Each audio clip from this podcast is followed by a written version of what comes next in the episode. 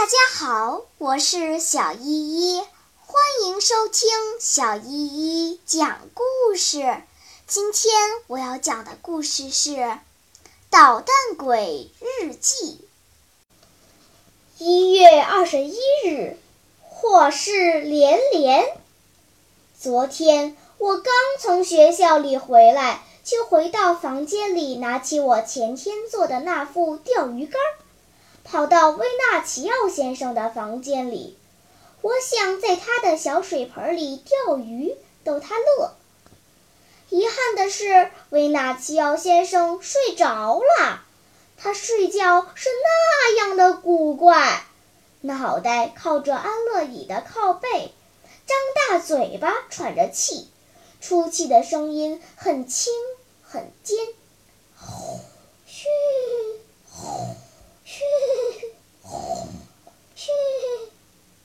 这时，我改变了主意。安乐椅后面有一张桌子，我搬了一只小板凳放在桌子上，自己爬上了桌子，坐在小板凳上，开始在威纳奇奥的嘴巴上假装钓鱼玩。我把鱼线伸到他的头上方，把钩子悬在他张大的嘴上面。我想要是他突然醒来的话，一定会非常吃惊。倒霉的是，他突然打了一个喷嚏，阿嚏！打完喷嚏便低下了头。谁知钩子不知道怎么进了他的嘴巴，他却闭上了嘴。当时我没有察觉到钩子已经在他嘴里。只是凭着钓手的本能，用力把鱼竿往上一提，一声尖叫传来，啊！我惊奇地发现钩子上掉了一颗牙。就在这一刹那，我害怕极了，扔下鱼竿，跳下桌子，飞也似的跑回了自己的房间。过了一会儿，我的姐夫和姐姐来了。姐姐跟在姐夫后面，对他说：“马上让他回家，但不要打他。”“打他！我真想宰了他！”马拉里回答说。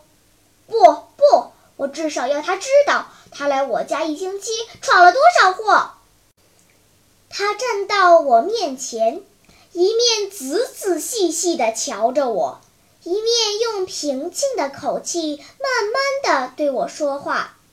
他这种平静的神态，比他前几次大吼更让我害怕。你懂吗？现在我也终于相信你应该去寄读学校了。我告诉你啊，我肯定不再为你辩护了。你看，我认识许多流氓无赖，但是你干的坏事比他们更高明。要不然你怎么会想到要割断我叔叔威纳奇奥的舌头，并带走了一颗牙齿？这颗牙齿是勾在一只弯曲的大头针上的。你为什么要这样做？别人不知道，但你应该很清楚。我叔叔现在说什么也要离开我家。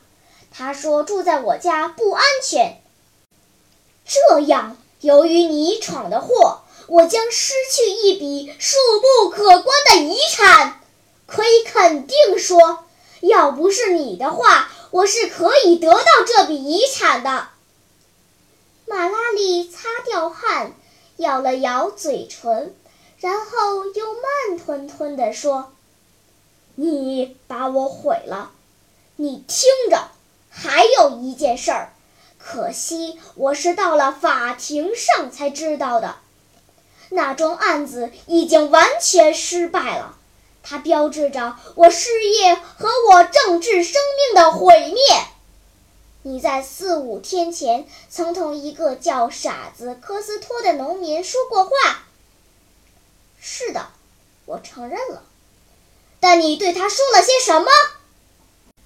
这时。我觉得我做的这件好事可以数我的过失，我得意洋洋地说：“我对他说，在法庭上应该讲真话，全都讲真话，不能有半点假话，就像我看到的总理文告上一开头写的那样。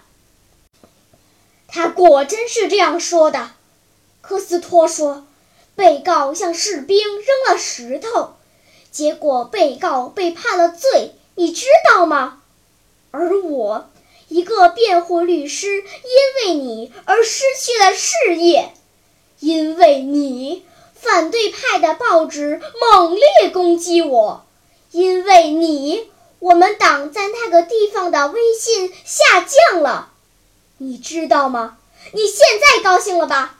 你满意了吧？你还想干什么呢？你还想毁掉谁？还想闯什么祸？我告诉你，你还可以待到明天早上八点，因为现在把你送回家时间太晚了。我一点儿都不明白，什么祸会闯得这么大，我身子都吓软了。马拉利说完后，无精打采地走了。我的姐姐骂了我一声“灾星”。也走了，已经八点了，亲爱的日记。但不管我的前途是多么的不幸，我的眼前总是浮现出昨天从维纳奇奥先生张开的嘴巴里勾出牙齿时的情景，我忍不住笑了起来，嘿嘿嘿嘿嘿。好啦，今天的故事就讲到这里吧。什么？你还没有听够呀那就赶快关注小依依讲故事吧。